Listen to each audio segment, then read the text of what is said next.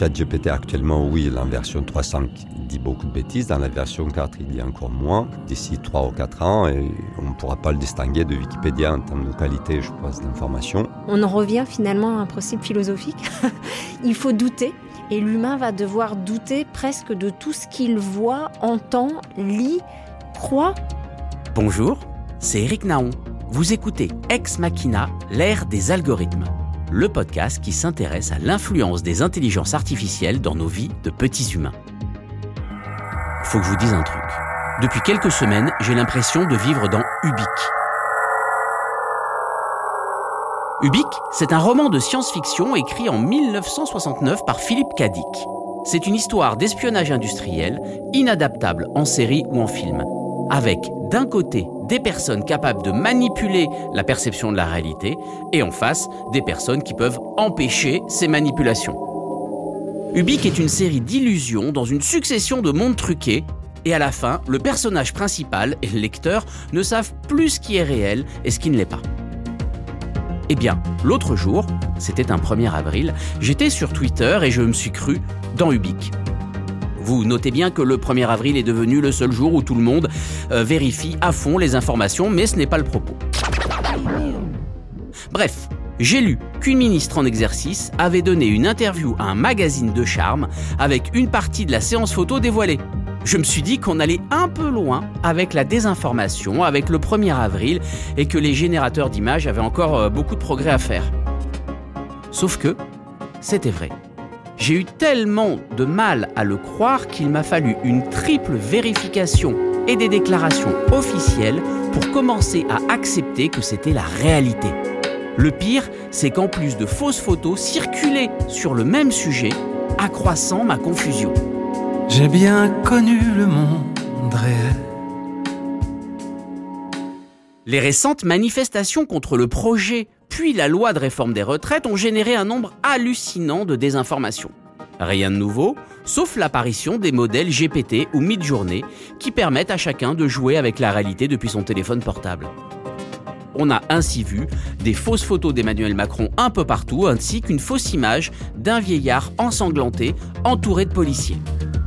Sommes-nous désormais dans une ère de post-réalité? Notre perception de la réalité sera-t-elle profondément altérée par ces nouvelles IA Rappelez-vous, dans l'épisode 5 de Ex Machina consacré aux robots journalistes et au journalisme augmenté, c'était en 2022, j'avais reçu Gabriel Turinici qui avait déclaré quand on parle d'intelligence artificielle, euh, il y a beaucoup de, disons, bêtises artificielles. Et il a expliqué le potentiel des IA génératives. Eh bien, nous y sommes, à peine un an plus tard. C'est donc naturellement que j'ai eu envie de le questionner à nouveau sur l'essor incroyable de ChatGPT, Bard ou Midjourney. Et à nos côtés, nous aurons l'expertise d'Estelle Cognac, la patronne de la lutte contre la désinformation à France Info. Intelligence artificielle, le vrai, le faux et le plus vrai que faux et réciproquement, Ex Machina, l'ère des algorithmes, c'est parti.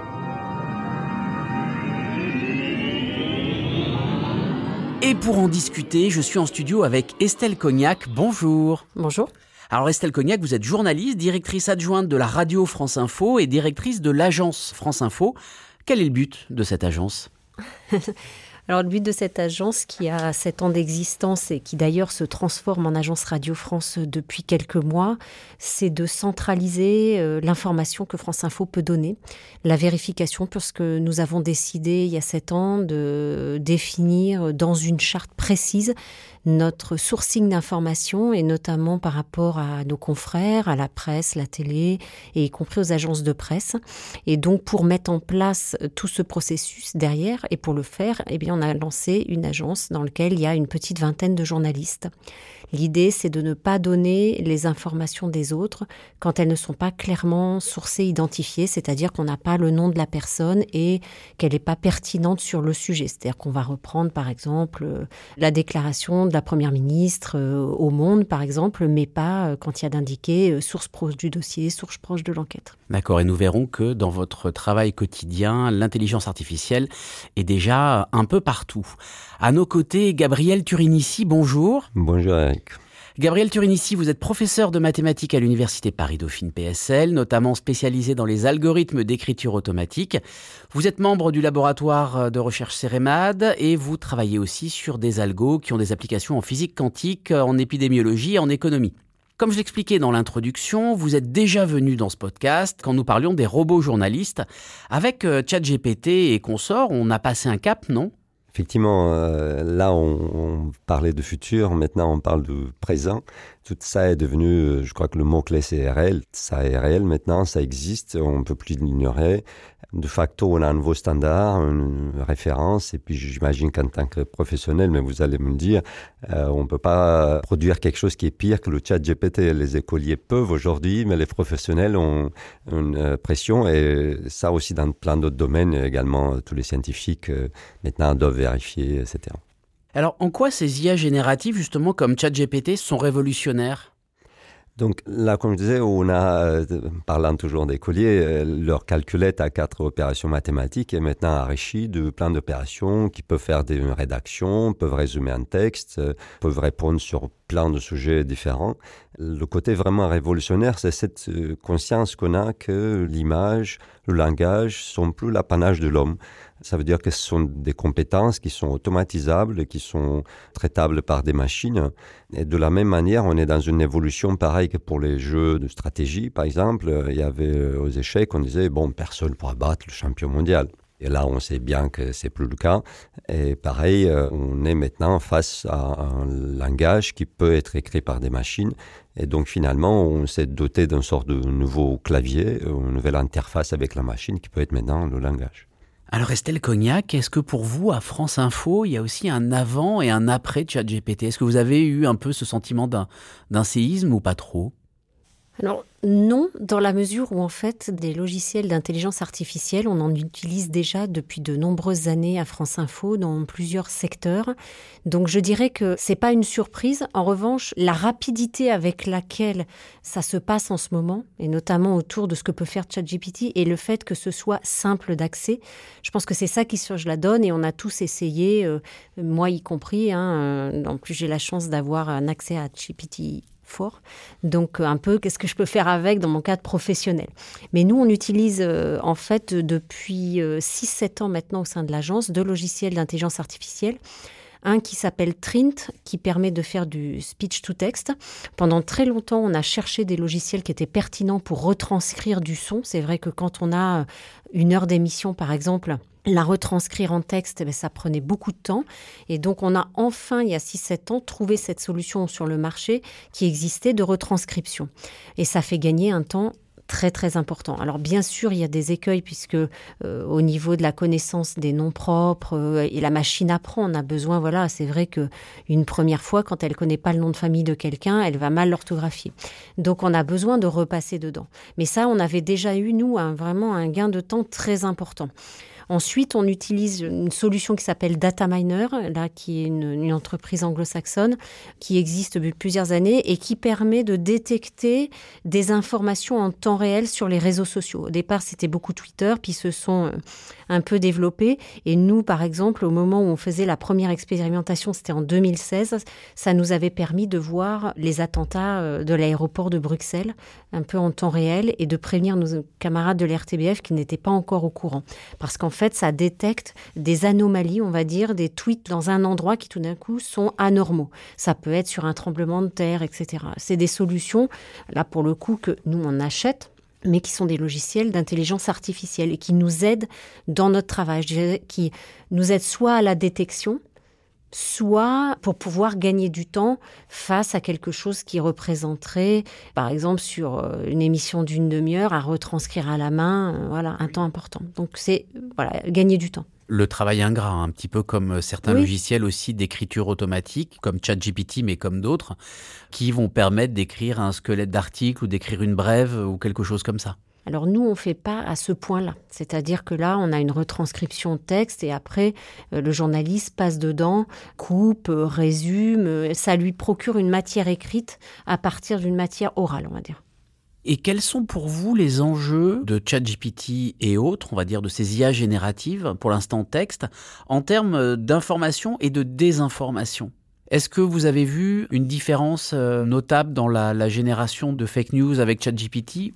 Bien sûr que l'intelligence artificielle, elle peut générer des textes à l'infini et dans une rapidité très importante. Donc si moi je lui fais un prompt et que je lui dis euh, écris-moi un article sur un accident à la centrale euh, de Civaux euh, en France parce que je veux montrer que c'est dangereux, alors etc. Enfin voilà, je peux effectivement lui faire écrire un texte que je pourrais écrire moi-même, mais lui faire écrire un texte et en lui disant à la manière d'un article, à la manière de etc.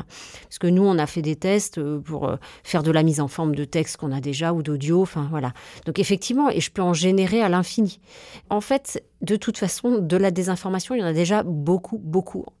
Donc ça va en rajouter, mais face à quelque chose qui est déjà un océan. Les images, c'est plus complexe. On voit qu'au départ, c'était pas très pertinent. Enfin, on voyait quand même on arrivait même à l'œil nu quand même à détecter. On l'a vu hein, sur la doudoune du pape. On voit bien d'Emmanuel Macron que la main. Il y a des détails qui ne ne vont pas. Bon, ça, c'est sûr que ça va se développer, mais de la même manière, aujourd'hui, nous, des fausses images ou des images qui ressortent, euh, je sais pas, il y a le tremblement de terre en Turquie, et puis on va ressortir, il y a des images qui vont arriver sur les réseaux sociaux, et en fait, c'est ceux d'un tremblement de terre d'il y a 10 ans ou d'une autre info, et on apprend, nous, à détecter euh, d'où vient cette image, quand est-ce qu'elle a été créée, etc. De toute façon, se développe toujours, je pense, son corollaire de comment détecter si c'est vrai ou faux. Après, ça va créer encore plus dans cet océan, mais de toute façon, on n'a pas la capacité, nous, à euh, vérifier, débunker l'intégralité des fausses informations. C'est, je dis, on vit de la mer à la petite cuillère, en fait. Donc, euh, donc c'est certes inquiétant, mais bon.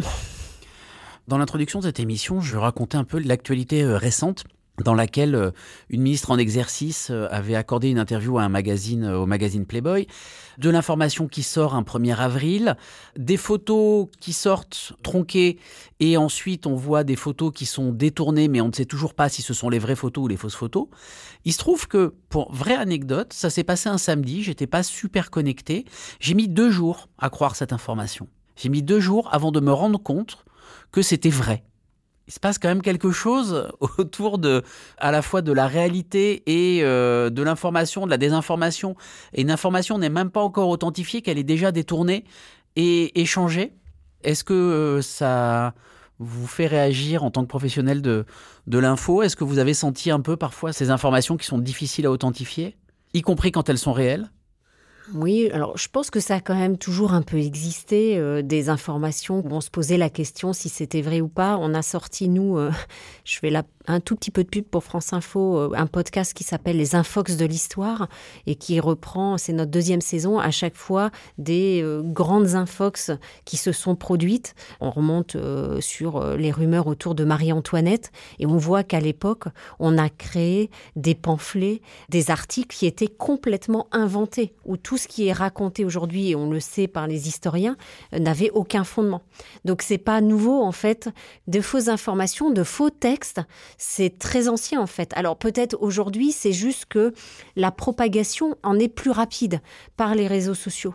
Alors effectivement, là, l'épisode auquel vous faites référence, c'est un 1er avril. Donc les 1er avril, c'est toujours une peu une tradition. Je comprends qu'on se pose la question. Je pense que c'était plus que l'incongruité, je dirais, de la chose où ça pouvait paraître étonnant.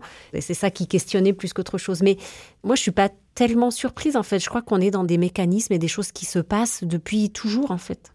Alors, comment savoir si une information euh, qu'on va écrire euh, sur ChatGPT est fiable et vérifiée? Comment vous, vous le savez, Gabriel? Il n'y a pas d'algorithme euh, particulier. hein. Je crois qu'une bonne euh, partie de chemin est parcouru lorsqu'on sait que ça peut être faux. Déjà, le, se poser la question, c'est la moitié de la réponse. Ensuite, euh, bon, il y a des réponses plus ou moins techniques. Il y a aussi une réponse plus probabiliste. Par exemple, sur Wikipédia, on sait qu'il y a parfois des fausses informations. Mais les gens ont testé, et puis par rapport aux encyclopédies euh, de référence, finalement, il n'y en a pas autant. Voilà, donc on se dit, il y a un risque que ça soit faux, mais euh, il se peut que ça marche, et donc on, peut-être qu'on vérifie encore un peu plus Wikipédia par rapport à l'encyclopédie. Je rejoins tout à fait Estelle sur le fait que ce sont des choses anciennes.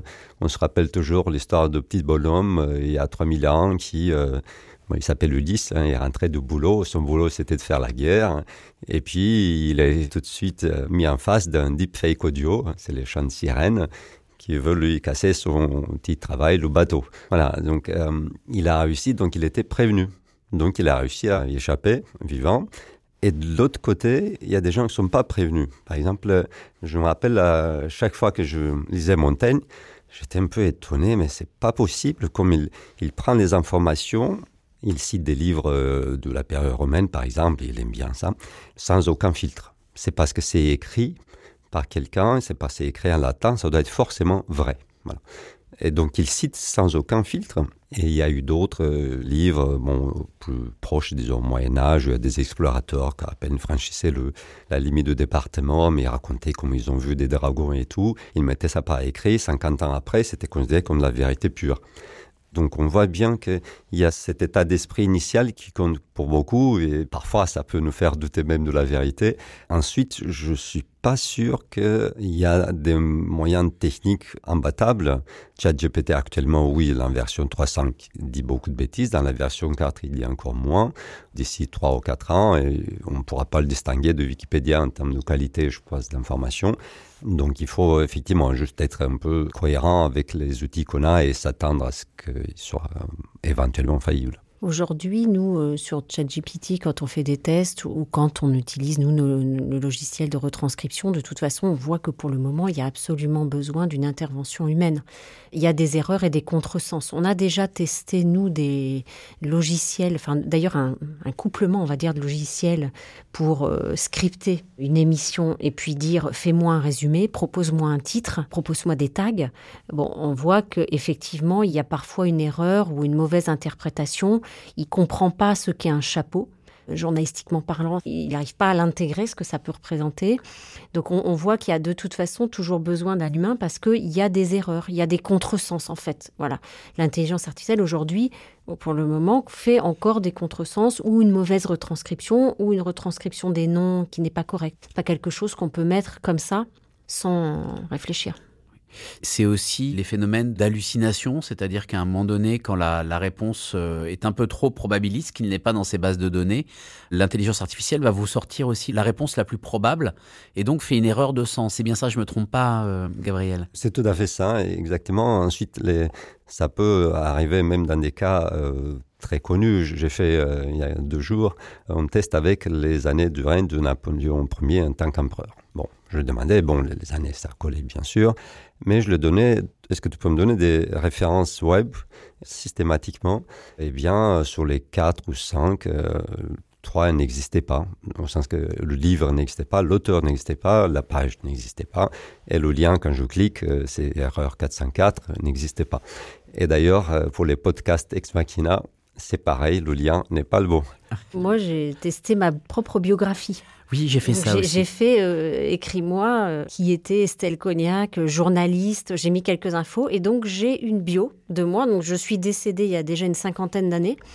Et euh, donc, j'étais journaliste au Figaro à une époque et après j'ai émigré aux États-Unis. Donc voilà, donc j'ai toute ma bio. C'est tout à fait probable. Voilà, c'est parce que c'est basé sur une probabilité et non pas sur la réalité. Et d'ailleurs, il y a des cas de figure où il peut pas fournir la bio. Moi, je pense que j'avais donné suffisamment d'informations et il était allé recouper des choses. Je l'ai tenté pour ma fille et là, effectivement, la réponse que j'ai eue à chaque fois, c'est euh, je ne peux pas le faire, donnez-moi plus d'informations. Enfin, il ne trouvait pas de choses. Donc là, déjà, rien que ça, on voit que c'est basé sur des probabilités. C'est intéressant parce que donc vous vous utilisez euh, GPT-4, pardon. Vous nous disiez tout à l'heure, euh, Gabriel, que dans les prochaines versions, on aurait plus ce phénomène d'hallucination. L'IA serait plus précise encore? Comment c'est possible d'améliorer encore ces modèles? Est-ce que c'est possible justement de réduire cette hallucination? Donc actuellement, le vecteur d'amélioration pour l'instant de ChatGPT, c'est l'ajout de testeurs humains. c'est ironique. Et donc, les améliorations sont faites par rapport à la cohérence que les testeurs humains demandent. Mais intrinsèquement, de ce que je sais, parce que depuis quelque temps, ils ne publient plus leurs spécifications, le modèle reste un modèle de type euh, encodeur-décodeur. Donc, euh, il y aura toujours des hallucinations parce que c'est toujours ce qui est probable et pas ce qui existe. Je pense que nous, on verra quand même une amélioration parce qu'il y a une étape ultérieure, secondaire, qui est ajoutée euh, de fact-checking par-dessus. Donc, la réponse initiale, on ne la voit pas. On voit une réponse qui est un peu vérifiée et donc probablement que dans cette vérification, il y aura des améliorations. D'accord, donc on aura quand même une double intervention après la génération de texte. Donc c'est intéressant de se dire que l'hallucination, on va devoir vivre avec pendant un moment. Il y a une source d'erreur intrinsèque à la génération de texte. Il faut le savoir. Voilà. Voilà, et bien faire attention. Voilà, ce qui nous amène après assez naturellement à discuter des images et du sixième doigt et du sixième doigt d'Emmanuel Macron. Justement, là, il y a aussi eu des progrès euh, assez fulgurants d'un côté. Tout le monde a utilisé son compte gratuit euh, Stable Diffusion, Midjourney, etc. Et on s'est retrouvé avec un flot incroyable d'images dans l'actualité récente, donc soit reprenant le pape François Emmanuel Macron, mais aussi des images de personnes ensanglantées ou faussement ensanglantées qui ont circulé un peu partout sur les réseaux sociaux. Alors Estelle, est-ce qu'il y a eu un avant et un après-midi journée C'est un peu plus complexe, effectivement, je trouve, que ChatGPT et le texte. Parce que c'est vrai que euh, là, pour le coup, l'aspect, euh, comme on disait, c'est des prédictions, où là, on voit qu'on est, c'est pas mature. Et là, sur la photo, c'est vrai qu'il faut faire attention. Alors, c'est pas nouveau, hein, parce que les deepfakes, euh, ou même la voix, hein, d'ailleurs, parce que euh, on n'en parle pas là, mais moi, j'ai assisté à une démonstration au Radio Days à Prague il y a un mois de Radio GPT aux États-Unis. C'est bluffant. Alors là, vraiment, vraiment, j'ai été très surprise de, ce que j'ai entendu. Parce qu'à l'inverse des images, sur la voix, c'est parfait. Enfin, on le voit, hein, il y a des tests qui ont été faits, on le voit avec certaines stars et tout. Là, c'est indétectable. Et là, on a déjà aux États-Unis des radios qui sont faites entièrement en IA où je crée moi-même. Je dis voilà, je voudrais une animatrice, 25 ans, avec euh, l'accent de la région toulousaine. euh, je voudrais un animateur, ceci, etc. Je branche. euh, le trafic, euh, de la pub locale, euh, la météo, euh, etc. J'appuie sur un bouton et derrière, ça sort une radio. Et c'est utilisé en local aux États-Unis. Et une radio avec des avatars qui sont capables d'interagir, de rigoler entre eux, de se faire des blagues, de réagir quand tout d'un coup un accident survient sur euh, l'un, euh, etc., de dire euh, ce qui s'y passe, de répondre éventuellement à des messages reçus, etc. Et là, franchement, j'en ai entendu, on a l'impression que c'est vrai. J'ai pas l'impression que derrière, il n'y ait pas un humain, quoi. Il n'y a pas un humain. Tout est branché comme ça. hein. Et ça, c'était bluffant sur la voix. Sur les images, donc c'est pas nouveau non plus qu'il y ait des images et des vidéos qui soient fausses, qui soient euh, remontées, créées. Aujourd'hui, pareil, le- les logiciels progressent.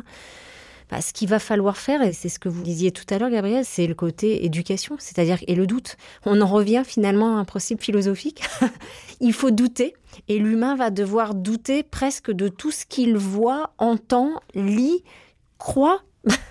Donc euh, il y a un gros gros enjeu là-dessus de, de formation, de d'éducation, de ne plus rien prendre pour argent comptant.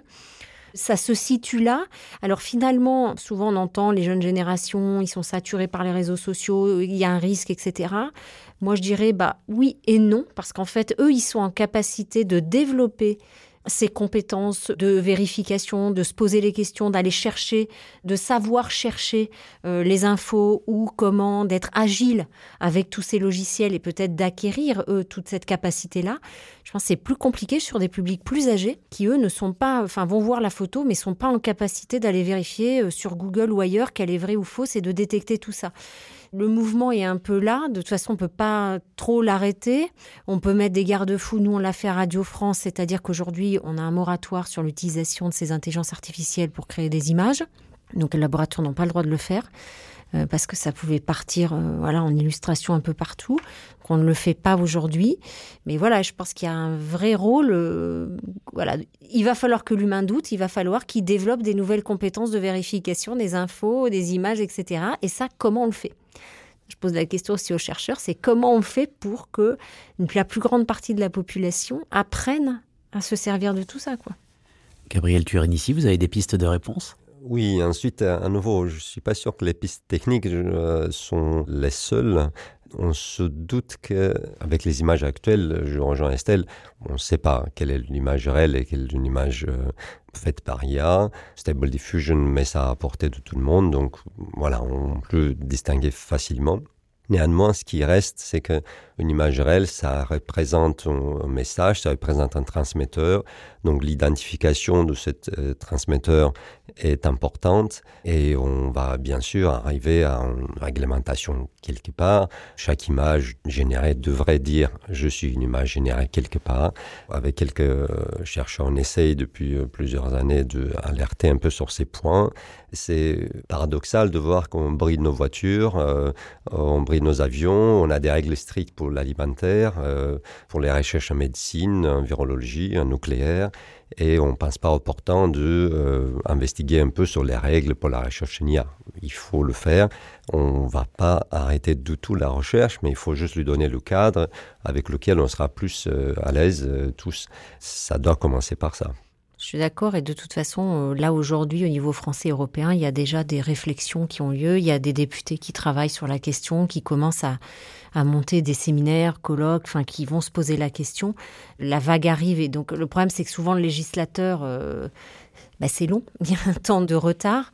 Et puis on est de la même manière toujours dans la même problématique un peu que les réseaux sociaux, à des entreprises américaines la plupart du temps, avec des règles qui sont pas les nôtres ou qui sont ambiguës, où ils peuvent prospérer comme ils le souhaitent.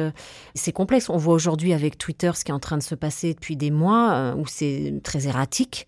Puis alors là, aujourd'hui, la certification des comptes pas certifiés qui peut, enfin, ça crée une confusion importante aussi dans l'esprit des gens sur tout ça. Donc, euh, c'est sûr qu'il y a besoin qu'il y ait des règles et des garde-fous. Après, la, temporalité pour pouvoir les mettre en place, forcément, ce ne sera pas celle du développement de ces intelligences artificielles génératives.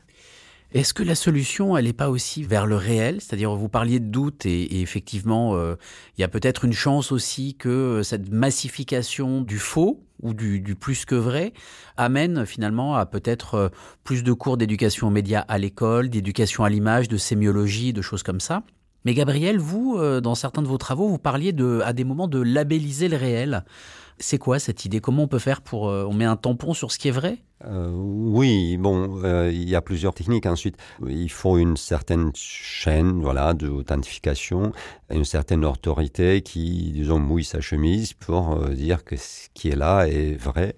De la même manière que lorsque on écrit un email codé ou on paye par sa carte bancaire, tout ça est crypté à l'aide d'une clé cryptographique qui est certifiée par un serveur qui se trouve quelque part et que tout le monde croit vrai. Pareil, toutes les transactions financières sont par des intermédiaires. Et donc, il faut effectivement qu'une certification soit à la base et il faut un enchaînement de confiance pour que le résultat soit perçu comme réel. Parce qu'à nouveau, une machine, on va toujours être plus enclin à croire un humain ou une autorité humaine ou qui porte un message de confiance plutôt que n'importe quel algorithme. Et vous pensez qu'on pourrait faire euh, ce genre d'authentification comme on le fait pour une transaction financière euh, basique de carte bleue? Si je vous suis bien? Ça pourrait éventuellement se faire ainsi. Ensuite, euh, peut-être que le volume demande d'inventer d'autres moyens un peu plus rapides. Les transactions ont certaines caractéristiques que les autres objets numériques n'ont pas.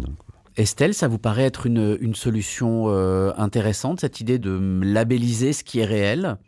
Il y a une idée de labelliser des médias, ça, ça existe. C'est une, une, initiative de Reporters sans frontières. Le Journalism Trust Initiative, absolument. Qui existe. Nous, c'est un parcours dans lequel on ne s'est pas engagé pour plein de raisons, parce que ça, le certificateur, c'est un cabinet étranger. Enfin, bon, ça demande vraiment, il y a un cahier des charges, etc. Et nous, on n'avait pas envie de se faire certifier non plus aujourd'hui selon ces règles. Mais voilà, leur idée en tout cas est de dire, bah, ensuite pour les plateformes, on va leur dire, regardez les médias qui se sont engagés dans cette certification et qui l'ont. Ils sont fiables, ils travaillent selon des règles, des normes, donc vous pouvez les mettre en avant, les remonter plus. Voilà, donc ça, ça existe. Alors, est-ce que J'arrive pas, moi, à me forger trop une idée. Est-ce que ça aura un impact réellement sur le lecteur, sur l'auditeur, si on fait ça? Est-ce que, aujourd'hui, comme il y a une défiance envers les médias, médias mainstream, comme on dit, etc., est-ce que finalement, le fait d'avoir cette certification, ça ne fera pas que euh, accroître encore? Il y a ceux qui sont certifiés, mais euh, sous quelle quelle base, etc. Je doute un peu de l'efficacité réelle et aussi de notre capacité à influencer les plateformes. C'est-à-dire que euh, de leur dire, regardez, ils sont certifiés, remontez les mieux. Bon, elles font quand même un peu ce qu'elles veulent. Il y a des initiatives, on va dire, de certification, labellisation des médias et du coup de leurs informations. Ensuite, c'est ce qu'on dit sur les images, d'indiquer euh, qu'elle a été générée par une IA, que ce soit mentionné quand l'intelligence artificielle a été utilisée. Ça, ça fait partie effectivement des pistes. Je dois dire qu'aujourd'hui, c'est très flou pour moi la possibilité de certifier tout ça. Je pense que c'est trop tôt. On est dans une société où il y a quand même une euh, certaine méfiance vis-à-vis des médias. On est déjà en train d'essayer de recréer de la confiance. Donc l'enjeu est très important. Mais c'est peut-être aussi une chance parce que, euh, à force de créer des images, on commence à avoir aussi une réflexion autour de l'image. Euh, la même quand on pouvait retoucher avec Photoshop ou recadrer déjà une image qui permettait d'avoir un sens différent. Ça nous interroge en tout cas énormément sur la, notion de ce qui est réel et ce qui ne l'est pas. Oui, bah, du coup, c'est ce que vous dites, c'est pas nouveau en fait. Hein. On a déjà, enfin, effectivement, là, on les génère complètement, mais on a fait de la retouche photo. Puis, je veux dire, ça fait des années qu'il y a tous les filtres sur les réseaux sociaux, TikTok et compagnie, où euh, on voit euh, avec et sans filtre, c'est pas du tout la même personne. Donc, c'est pas nouveau. Je crois qu'on est un peu, en fait, ça fait déjà un petit moment qu'on est habitué à vivre pas dans un univers qui est pas réel, mais en tout cas avec un certain travestissement de la réalité à travers les réseaux sociaux. Et c'est une nouvelle étape, en fait. C'est pour ça que je disais, c'est important de douter, de développer ces parties-là. Et l'éducation aux médias, elle est importante. Maintenant, c'est compliqué à mettre en place parce que les questions, c'est à qui de le faire. C'est-à-dire qu'aujourd'hui, est-ce que c'est le rôle de l'école euh, école, collège, lycée? On demande beaucoup aux enseignants. Est-ce qu'aujourd'hui, un, enseignant lui-même peut être quelqu'un qui se forme suffisamment pour pouvoir expliquer à des élèves, des enfants, ce qui est vrai, ce qui est faux, et fait toute cette éducation aux médias et à l'utilisation des images et des informations? Je pense pas. Donc il y a un gros enjeu au niveau de l'éducation nationale. Et puis après, d'autres acteurs peut-être, euh, d'associations, des journalistes. Nous, on croit beaucoup à euh, expliquer l'information, expliquer comment on travaille, toute cette partie-là pour essayer de montrer. On, est, on travaille sur des projets, on fait des, pour la semaine de la presse et des médias, des webinaires, des choses avec euh, Bayard, Astrapi pour justement soit faire du fact-checking, montrer comment on fait, l'expliquer aux élèves qui soient capables de le faire eux-mêmes, leur donner des codes on essaye de travailler sur des outils pédagogiques clés en main pour que les gens apprennent à le faire eux-mêmes. À mon avis, c'est tout ça qu'il faut vraiment créer collectivement écoles, médias, professionnels, y compris idéalement ceux qui sont à l'origine de tous ces logiciels-là, devraient eux aussi euh, fournir finalement le matériel pour détecter si c'est vrai ou faux. je crois qu'il y a un vrai, vrai enjeu au niveau du citoyen et de la démocratie. Il faut que les pouvoirs publics et tous les acteurs de cette sphère-là s'en saisissent vraiment et travaillent ensemble et créent des passerelles. Eh bien, merci beaucoup euh, Estelle Cognac. Merci beaucoup Gabriel Turinici. On a bien compris que euh, on était loin d'avoir complètement épuisé le sujet. Et en attendant de voir ce que vont donner les, prochains faits, ben, doutons de ce que nous voyons, de ce que nous entendons, mais pas trop quand même. Euh, parce que sinon, à force de douter de tout, on ne saura plus rien. Merci beaucoup. Merci. merci.